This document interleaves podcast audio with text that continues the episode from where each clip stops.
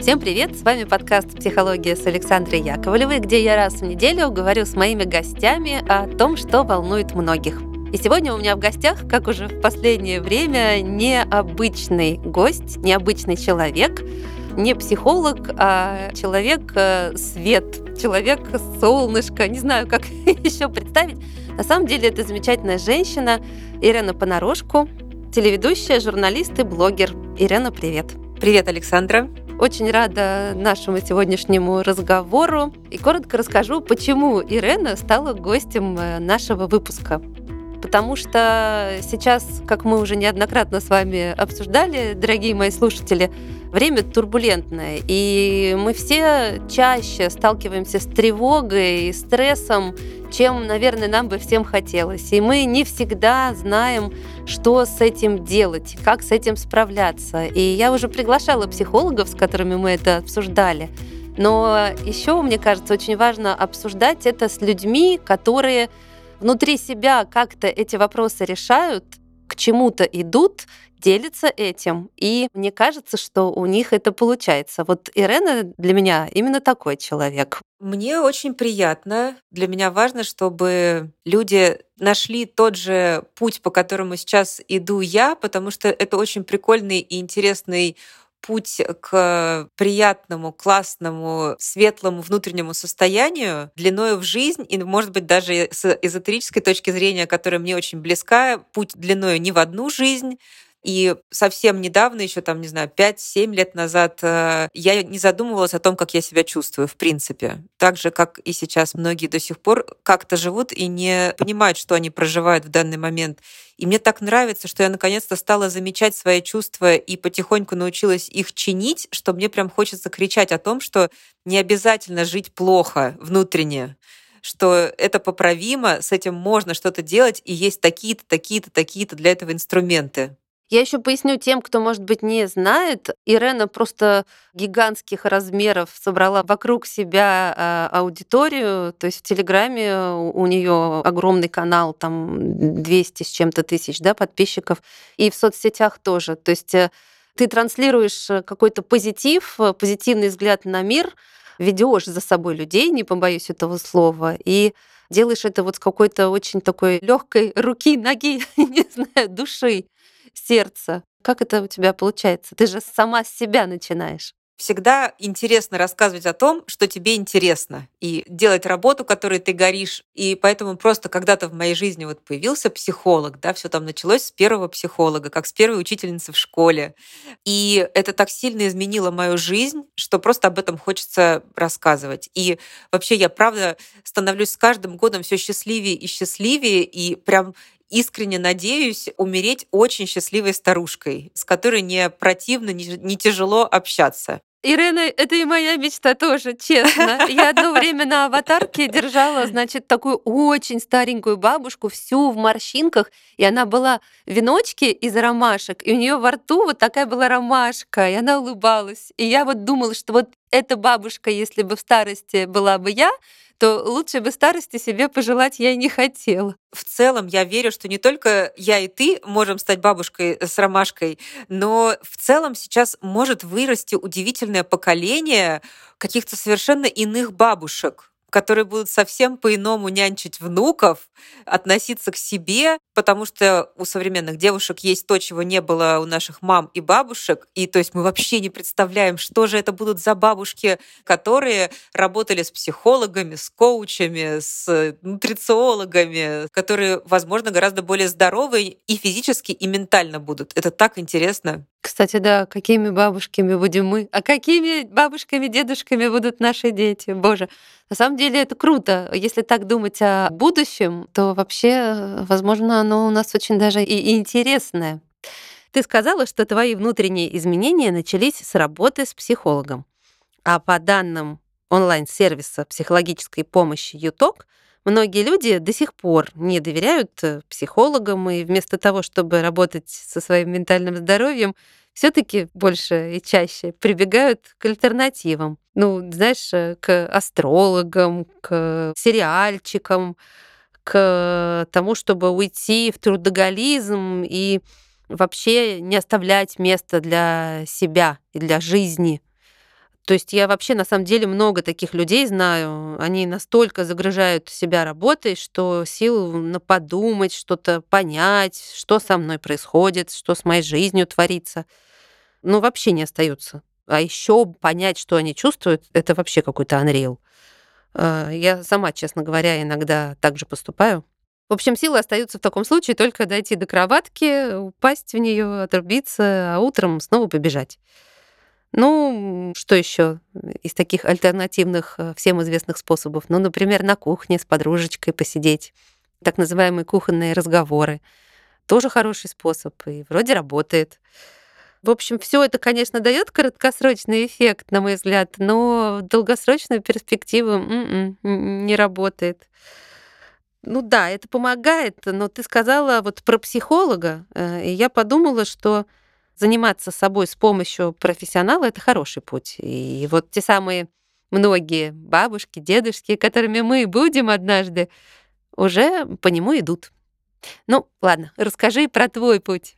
Во-первых, я тот самый человек, который до сих пор имеет тенденцию забивать чувство трудоголизмом угу. в меньшей степени сериалами, но, безусловно, соцсетями, которые у меня как бы одновременно и работа, и отдых. Да, у меня есть такая тенденция, и до сих пор я с ней борюсь, и это сто процентов способ обезболить себя, чтобы не чувствовать ничего. И я прекрасно помню, как в тяжелые моменты семейной жизни я уходила на работу, и мне там становилось лучше. Я прям заходила туда вся в соплях, в слезах после какого-нибудь скандала семейного а выходила просто на крыльях вообще. Прям очень классная анестезия, работа. И это так.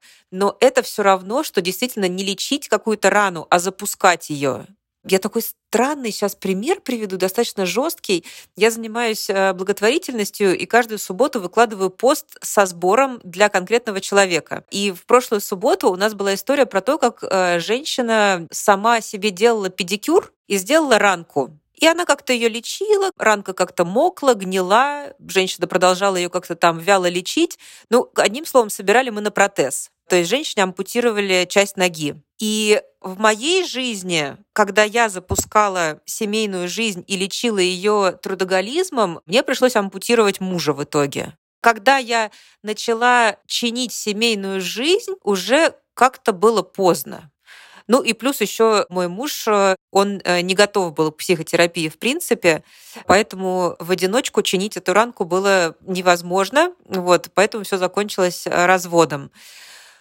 Так что я сейчас строго за профессиональную помощь. Слушай, это вообще фантастический, конечно, пример, вернее, параллель, да, про ампутацию части ноги и, и ампутацию одного из членов семьи. Ну, по сути, ампутация семьи. Да, это была ампутация семьи, безусловно. Это огромная часть меня. То есть было больно мне, было больно ему, было больно детям. Очень-очень больно, долго кровоточащая рана, которая долго затягивалась и до сих пор еще иногда какие-то фантомные боли у кого-то бывают. Ну вот смотри, э, то, что ты сказала, и вообще то, что мы обсудили, э, это как раз какие-то вещи, которые в краткосрочном в каком-то моменте не, недолгом, да, могут помочь решить проблему. То есть действительно поговорить с другом, посмотреть сериал, уйти с головой в работу.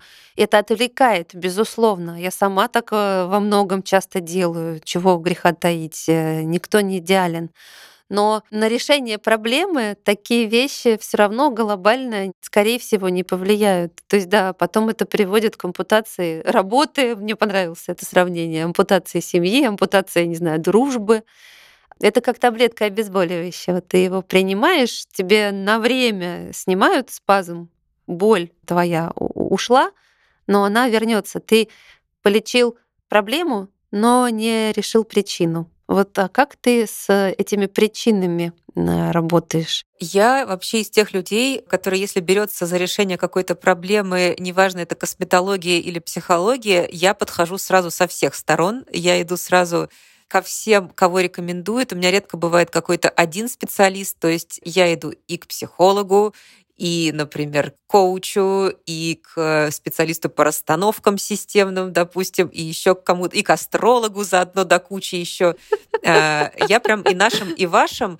А, и когда мне в итоге становится всем легче... богам. А, кстати, так и есть. Я еще и молюсь всем богам. У меня очень особенный алтарь дома. И когда мне становится лучше, я никогда не знаю, кто помог, но я всем очень благодарна. Вот. Э, так что у меня всегда действительно очень комплексная работа, и психолог, и медитации, и что-то, что я делаю сама, и что-то, что я делаю в кабинете у человека, с кем-то я онлайн занимаюсь. Мне просто хочется все попробовать, все узнать. И сейчас э, такое изобилие методик, э, подходов, школ, Одна подруга говорит, мне вот этот помог. Подписчица пишет, а, а вот такой специалист, он нашего сына, вот там вот от РПП, например, и думаешь, ох, мне же тоже надо от РПП. Так что я люблю пробовать разных специалистов, но с кем-то я работаю годами. То есть первый психолог у меня был около трех лет подряд. Сейчас у меня психолог уже больше двух лет подряд постоянный.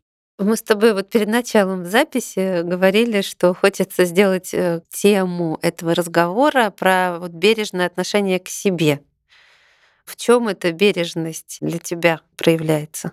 Просто чтобы обращать внимание на то, что происходит внутри меня. И не делать вид, что не происходит, если там происходит что-то неудобное, неприятное, плохое, вообще не быть в напряжении. То есть моя сейчас первоочередная задача — это не быть в напряжении, и это про бережное отношение к себе, и про честность вообще во всем в отношениях с людьми, с партнерами по работе и в отношениях с собой, чтобы прям называть чувства и вещи своими именами. И несмотря на то, что я столько лет в психотерапии, в медитациях и так далее, но до сих пор я все еще учусь и не всегда замечаю, что, например, недавно я не заметила, что я выгорела. И вот прямо сейчас я на детоксе цифровом пытаюсь восстановиться. Это так забавно, что я выгорела, запуская курс медитаций с Максимом Матвеевым, прекрасным актером, про выгорание. Да, на самом деле неудивительно, и такое бывает.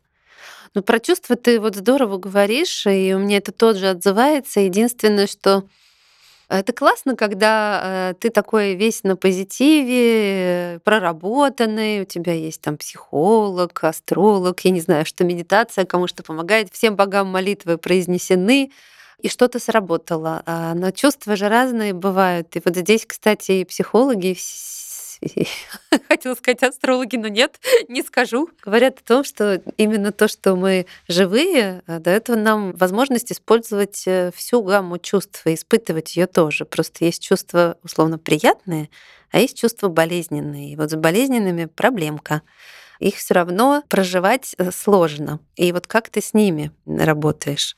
Или что ты можешь про это вообще сказать? Давай на конкретном примере, мне так проще, потому что все-таки я не психолог, а я человек, который по другую сторону психотерапии находится. Давай на примере моего выгорания. Какие были неприятные чувства в момент моего выгорания? Как я вообще поняла, что оно происходит со мной? Во-первых, я была все время на стрессе, на нервах. То есть я начала покрикивать на детей, чего я уже давно не делаю. Я просто поняла, что вот он там мамкает, мамкает, мамкает, и я такая, Серафим! Потом думаю, господи, ну я же уже давно так не делаю. Э, я поняла, что у меня все время напряжен живот, у меня все время напряжены скулы, все время сведена грудная клетка, все время сердце как будто колотится, стучит. Я все время думаю о том, что надо что-то успеть сделать, выложить, запостить, найти, что запостить после того, как я это опубликую. Какая-то постоянная гонка, и я сейчас нахожусь э, на зимовке в прекрасном моем любимом месте силы в Таиланде, которое называю Бесколготие. Я здесь зимую 15 лет, и я поняла, что я просто не вижу ни моего любимого острова, ни этого синего неба, ни этих зеленых листиков. Я просто не вижу ничего, кроме своего телефона, напряжения внутреннего. И я поняла, что это не просто Таиланд, я так просираю, извините, но я просто так жизнь свою просираю тоже. И мне стало очень грустно от этого. Потом мне перестало хотеться работать, вообще что-либо делать, хотя я обожаю свою работу. Вот эти все постики и так далее, все это мне нравится, я это люблю, я без этого жить не могу. А здесь не хочется даже делать то, что я люблю, и общаться с любимыми детьми, и ходить на, не знаю, там, на любимый массаж. Просто не хочется уже ничего, просто чтобы все отстали. Но в то же время нельзя, чтобы все отстали, ведь тогда я стану никому не нужной. Вот такие вот неприятные чувства сопровождали мое выгорание. Так, и где была та точка, когда ты поняла, что с тобой произошло? так как я все-таки уже отчасти научилась анализировать свои чувства, я в какой-то момент все, что я тебе сейчас перечислила, я это осознала и поняла, что вот привет, мы выгорели. И мы так больше не можем, потому что если мы сейчас еще чуть-чуть повыгораем, то мы можем и в депрессию скатиться. Плюс это плохо скажется на работе и на отношениях с детьми, которые я так долго и сложно выстраивала. Я почти уже стала достаточно хорошим родителем. Good enough. на тебе. Да, почти good enough. Вот. Не хотелось бы с этого пьедестала слететь. Поэтому я поняла, что просто для сохранения себя, для сохранения детей, для сохранения работы, для сохранения дохода моего важно сейчас брать паузу и пытаться отдыхать. И взять паузу оказалось невероятно сложно, потому что даже когда я запретила себе что-либо публиковать, мой мозг продолжил искать, что же я опубликую потом, когда уже будет можно. Какие же шаги я предприму для продвижения моих проектов? Я, например, думаю, ну ладно, посмотрю что-нибудь расслабляющее из чужих длинных умных видео. И решила посмотреть э, блог моей коллеги по соцсетям, журналистки Ксюши Дукалис. Она мне очень нравится. Я смотрю ее и понимаю, что я смотрю и анализирую, что бы я могла взять у нее и приспособить, прикрутить к моей работе, к моим соцсетям. Типа, думаю, так, вот она классно сидит э, за столом, такая расслабленная, у нее сзади там картина яркая, так прикольно, рассказывает она о том-то, о том-то, нарезка у нее вот так-то, так-то сделана, я тоже так могу сделать, круто. Но это же опять работа. Ну да, мозг побежал. Я села отдыхать, и в итоге опять работаю. Это очень тяжело. Остановить этот обезьяний прыгающий ум, это прям тоже работа. Это круто что у тебя уже есть достаточная степень, сейчас э, скажу не очень мною любимое слово, осознанности. Можно уже, и это хороший, кстати, способ, э, свои чувства хотя бы принимать, давать им быть. Хотя бы их увидеть. Да, все-таки, когда мы убегаем, люди убегают э, в ту же работу, в сериал, занимаются интенсивно чем-то бесконечно, уходят от своих чувств, а то они их и не принимают. И там копится эта горочка, и она в конце концов становится уже неподъемной, непосильной, и что-то где-то начинает падать. За Наташу мы все уронили. Вот где-то что-то начинает сыпаться. Как бы мы ни хотели быть сильными на позитиве, какой-то баланс э, будет. Если ты очень много себя отдаешь куда-то, где ты не додаешь, значит, э, что-то ты по дороге потеряешь. В общем, это я к чему вообще? Э, я к тому, что свои чувства надо принимать. Можно начать с простых практик самопомощи. Называть свои эмоции, осмысливать свои действия, выявлять точки опоры. Рич вместе с экспертами ЮТОК даст эти инструменты с помощью дневника практик «Я так чувствую», который содержит в себе практические упражнения для самопомощи, анализа и повышения эмоциональной грамотности. Скачать можно на сайте по ссылке в описании и заполнять в удобном формате, распечатать или заполнять онлайн с компьютера или планшета. Здесь я про плохие чувства говорила, наверное, скорее всего. Про вот те, которые приносят боль. Мы же с этого начали. Их много у нас, они есть. Я тоже про себя расскажу. Недавно у меня было там очень эмоциональное, негативное переживание, которое я там обсуждала с подругой и прямо в трубку ей плакала и, в общем, делилась всеми этими своими чувствами негативными и говорил, как мне тяжело и сложно. Я все знаю, я все понимаю, я психолог, у меня блог, э, тоже психология. Я... Но как же это тяжело? И она так э, прямо сказала, ты, говорит, подруга, ты на дне, вот ляг там и успокойся. Она говорит, ты так много шевелишься, ты все время куда-то бежишь, ты хочешь это все, значит, наладить, ты знаешь, что тебе плохо, но ты знаешь 10 способов, как сделать хорошо, и ты начинаешь их все перебирать. И вот да, вот этот мозг э, мой бежит по кругу, как у тебя, когда ты смотрела Ксюшу Дукалис. Ну, это мой, да, способ. Она говорит, ты уже на дне, ляг и успокойся, все, вот побудь в этом плохо. И я прям так я говорю, а мне там дышать нечем. Она говорит, значит, пока не дыши. Ну, как бы, я, мне нужен воздух. Она говорит, трубочку там ставь, дыши через соломинку. Ну, и, и так она меня прямо, помню, заземлила. Я, и до сих пор я сейчас иногда, когда вот в впадаю там тревожность или какие-то сложные переживания, я вот ложусь условно на дно, и ничего не делаю, потому что нужно себя в какой-то момент остановить. Хорошо, когда есть мудрая подруга, и здорово, когда есть еще психолог, который может вовремя дать совет, если мудрой подруги нет. Потому что иногда подруги оказываются не мудрыми и советуют вредные вещи, потому что они не специалисты. Вот к этому я как раз и вела, что подруги хорошо, сериальчики тоже, и попкорн, и спорт, но все таки если есть возможность обращаться к специалисту, то, конечно же, нужен специалист. Не со всеми чувствами можно и нужно справляться с помощью кухонных разговоров. Но у кого-то такой, может быть, возможности нет, э, но тем не менее не надо пренебрегать э, помощью профессионалов, это факт. Ну, а вот еще про бережность к себе. Мы с тобой начали, в чем она для тебя? Еще какие-то кейсы? Очень банальные какие-то вещи про то, что надо не забывать себя радовать, себя хвалить, наслаждаться своим отражением в зеркале, наслаждаться солнышком, наслаждаться детьми, их маленькими ручками, пяточками, наслаждаться красотой, э, которая нас всех в тот или иной момент окружает, и ее можно пропустить мимо, не знаю, отражение неба в луже весенней, например.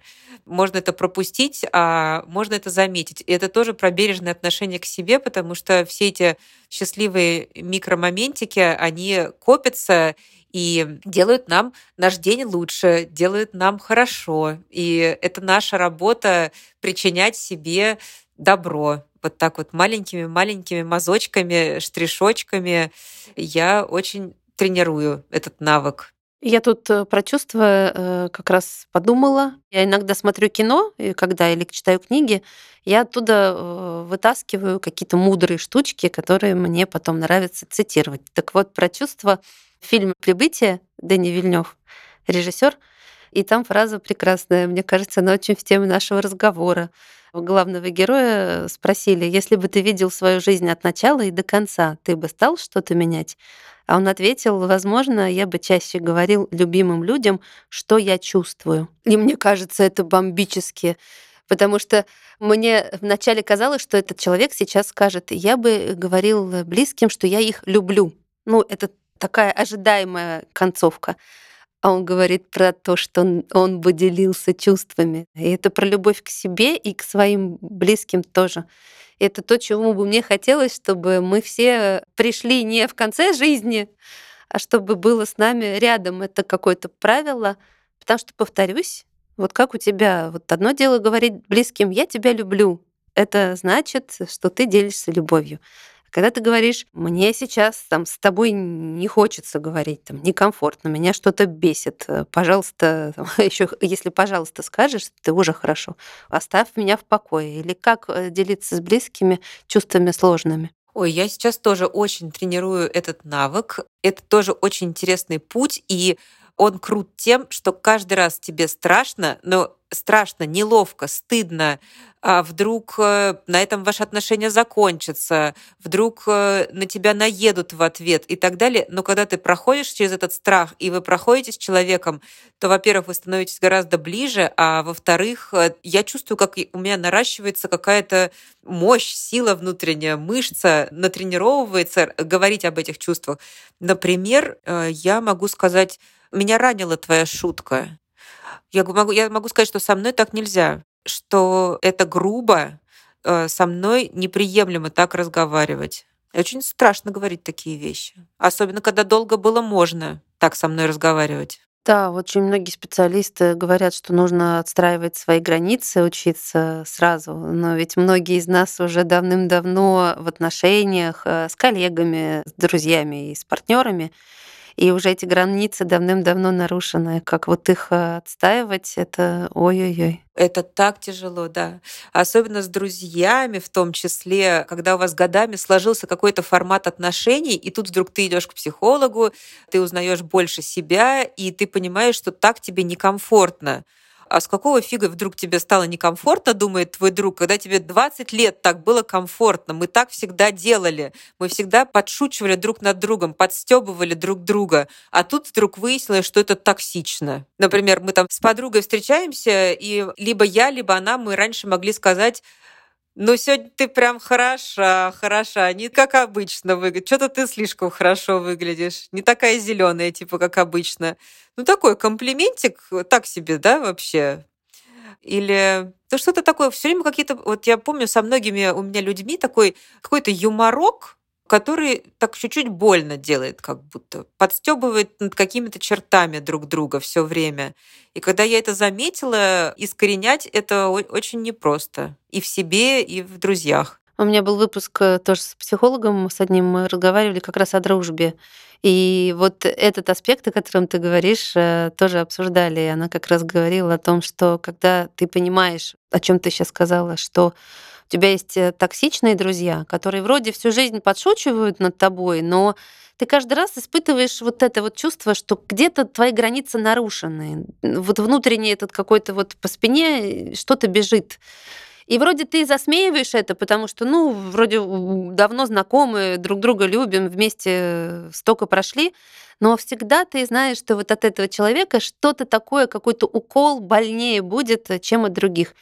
И она, я спросила, что же делать. Он сказал, ну вообще, если ты уже начал разбираться да, с тем, где тебе хорошо, где тебе нет, что ты чувствуешь, работаешь с психологом там, или сам разбираешься, то иногда, да, ампутация друзей. То есть иногда ты понимаешь, что на самом деле это не та дружба, и это не тот друг, с которым ты хотел бы продолжать. То есть большое спасибо, дальше буду дружить э, по-другому.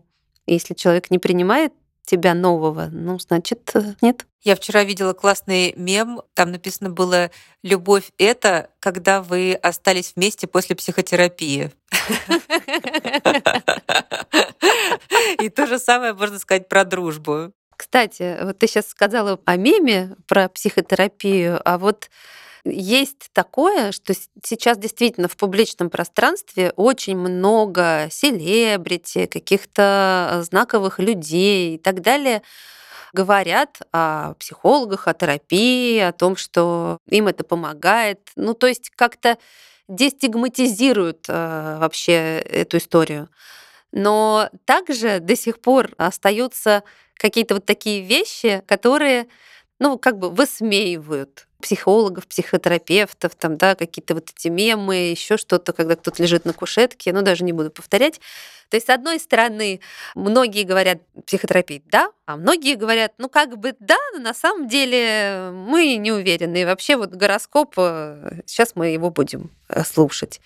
Вот в какую э, сферу ты бы рекомендовала больше все-таки окунаться? И в чем тут золотая серединка? Есть ли она? Где и как правильно нужно говорить о своем опыте. Очень люблю шутки про психологов. Я вообще люблю мемы. Я люблю, когда смешно. И мне кажется, черный пиар тоже пиар, потому что если уже про какую-то тему делают э, мемы, то мемологи не ошибаются, это модно, это классно, и они, тем не менее, все равно вирусно распространяют историю про то, что психолог должен быть. Я считаю так. И плюс, ну, что греха таить, психологи тоже бывают непрофессиональными, действительно не всем везет, действительно кто-то попадает э, в руки каких-то самоучек, э, самозванцев э, и обламывается, прямо скажем, там не находят решения своих проблем. Поэтому, ну что делать? Есть место для того, чтобы посмеяться в этой теме, для того, чтобы погрустить, но я считаю, что это как ну, про педикюр у нас уже было. Давайте теперь про парикмахера поговорим. То есть, если нас подстригли плохо в каком-то салоне, мы от этого не перестаем стричься в принципе. Мы идем в другой салон. И я вообще за то, чтобы искать своего психолога, перебирать их.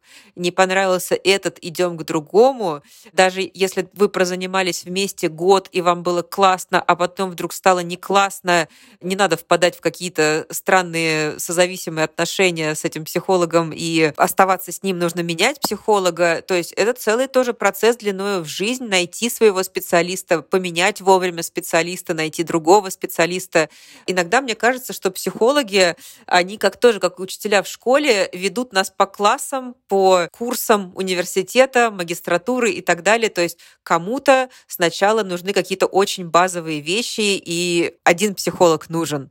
Дальше он не может провести этого человека иногда, и нужен уже другой психолог, который будет преподавать не арифметику, а уже алгебру, геометрию психологии, вот, а потом уже высшую математику психологическую. Поэтому психологи разные нужны, разные важны. Главное, чтобы они соблюдали кодекс, чтобы они были профессионалами, чтобы они любили свою работу и были... У нас сегодня тема про бережно к себе, чтобы они были бережны к клиентам и к душам, которые они лечат. А скажи, вот ты, вот мы говорим про работу над собой, про бережно к себе. У тебя есть какой-то запас прочности? Какой-то точно есть. А расскажи, э, вообще возможно ли, как ты думаешь, его накопить? Ну, ты знаешь, как там вот э, как говорят, перед смертью не надышишься, но это очень как бы грубо, наверное, но тем не менее, то есть э, наработать какую-то вот эту вот внутреннюю мышцу, которая поможет справляться со сложностями. Их сейчас так много, правда, стало у людей, и сильно больше, чем к чему многие были готовы, что этот запас прочности стал расходоваться очень быстро, даже если есть. Мне кажется, это любимая в соцсетях тема. Я без иронии говорю сейчас, это, это классно, что об этом много говорят. Это тема про ресурсное состояние, про то, как вовремя восполнять свой ресурс. И мне кажется, что эта мышца, она тренируется как раз-таки заботой о себе, вниманием к себе, возможностью вовремя отдыхать, возможностью вовремя попасть к нужному специалисту. Причем не забывайте про физическое здоровье своевременно, так как наше ментальное здоровье напрямую зависит и от него тоже. То есть вот эта мышца, она, безусловно, нарабатывается вниманием и заботой. Ну и еще, например, Почему-то мне сейчас пришла история про то, как мы реагируем, например, на хейт, на негативные какие-то высказывания в свой адрес, на чужое мнение в целом. Вот мне, например, для этого нужна мышца. То есть я с трудом переношу какие-то комментарии в свой адрес негативные. Ну вот эта мышца у меня нарабатывается конкретно у психолога, которые уже все много лет со мной разговаривают о том, что какая тебе разница, что они подумают тебе жить твою жизнь, и от того, в каком состоянии ты ее проживешь, такая она у тебя и случится. Либо несчастная, грустная в загонах, либо радостная. Так что я вот учусь сейчас по-хорошему быть э, пофигистом и не обращать внимания на мнение других людей о том, что мне нравится, не нравится, какая я толстая, худая, умная, глупая, успешная, неуспешная, дети у меня красивые, некрасивые, вот на это все это ты про комментарии вообще вот неизвестных людей имеешь в виду? Ты знаешь, э, да, меня очень ранят комментарии часто. Э, Все меньше и меньше, наверное, да. Но иногда бывает по-прежнему. Но, наверное, вот это вот э, время, которое я хожу раненой, оно постепенно сокращается. И это уже успех. То есть раньше можно было целый день думать, чтобы ей ответить этой Свете 386. Вот. Ты хотела сказать что-то? Я хотела подарить тебе кейс.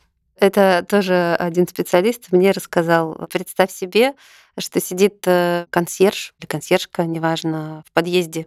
И мимо нее целый день ходят люди разные, э, высокие, низкие, женщины, мужчины и так далее, и так далее, и так далее. И вот она живет свою очень унылую жизнь. И каждый миг мимо нее идут люди с каким-то настроением. Очень многие смеются, а кто-то грустит. Но она только сидит и смотрит на них, а они идут мимо. И часто она всем им вот э, в сердцах что-то бросает. Света 386. Ходят тут всякие, а вот разрядилась, и вообще ребенка не так. И вот это вот все она бесконечно каждому высказывает. И в тот момент, когда ты идешь мимо, она точно так же, значит, плюнет ядовитой слюной в тебя и даже попадет. Но ты сейчас выйдешь на улицу, и у тебя там будет и твое солнце, и твоя жизнь, и твои друзья, и твой ребенок, с которым ты идешь, про которого она что-то брякнула. А она там останется. И пусть там она и остается. А ты выходи за дверь и иди дальше, потому что э, это ты пошла на улицу, а это ты мимо проходила, а не она пришла там к тебе что-то сказать. Ты идешь своей дорогой. А это Света 326, 237, вот тот самый консьерж, мимо которого проходит очень много разных людей. И поэтому ему там еще долго сидеть, а ты иди дальше. Классная метафора. Угу. Мне тоже понравилось. Мне еще понравилась недавно фраза о том, что счастливые люди не пытаются сделать других несчастными. Это тоже как-то меня отрезвляет. Фраза. Возьму себе. Хорошая штука. Да, точно. О, нравится, забрала, спасибо. Мне приятно. Вообще про вот счастье это хороший финал, мне кажется, потому что да, если ты живешь э, не делая других э, несчастными, значит ты счастливый человек. Да, ну ладно, буду верить, что я счастливый человек. Ну что, спасибо большое тебе, Ирена. Мне очень важно иногда говорить вот э, с людьми, которые, да, а, занимаются с психологом и позволяют себе погрузиться в этот мир психотерапии и ведут туда других, и не только туда, а вообще к чему-то хорошему, светлому и позитивному потому что вера там в добро и в людей э, во мне не, неисчерпаема. И мне кажется, что все вместе, вот эта вот э, твоя чудесная фраза, как раз мы и можем друг друга в этом поддержать, в стремлении к счастью. Конечно, работа с психологом — это важный шаг в сторону своего ментального здоровья, осмысления своей жизни, чтобы она была более полноценной. Бренд Рич представляет проект «Вкус жизни», в рамках которой совместно с партнером онлайн-сервисом моментальной психологической помощи «Юток» разработал инструменты, позволяющие аудитории начать жить полноценно. Необходимая теория, тетрадь с практиками для самостоятельной работы и другие инструменты заботы представлены на едином хабе лендинге проекта по ссылке в описании. И вместе с Рич и Юток можно попробовать начать работу со специалистом, получив подвешенные сессии. Я надеюсь, что многие этой опцией воспользуются, и она им пригодится.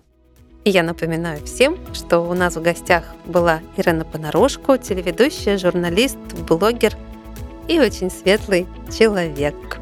Спасибо. Спасибо большое за разговор, Саша. Я думаю, что это было важно. И это было светло и классно. Мне понравилось. И мне понравилось. Да, будем идти по дороге света. Спасибо большое всем, кто нас слушал. Пока. Да, всех обняла. Подписывайтесь, э, донатьте. В общем, делайте все, что делает нас счастливыми. До следующей недели. Пока.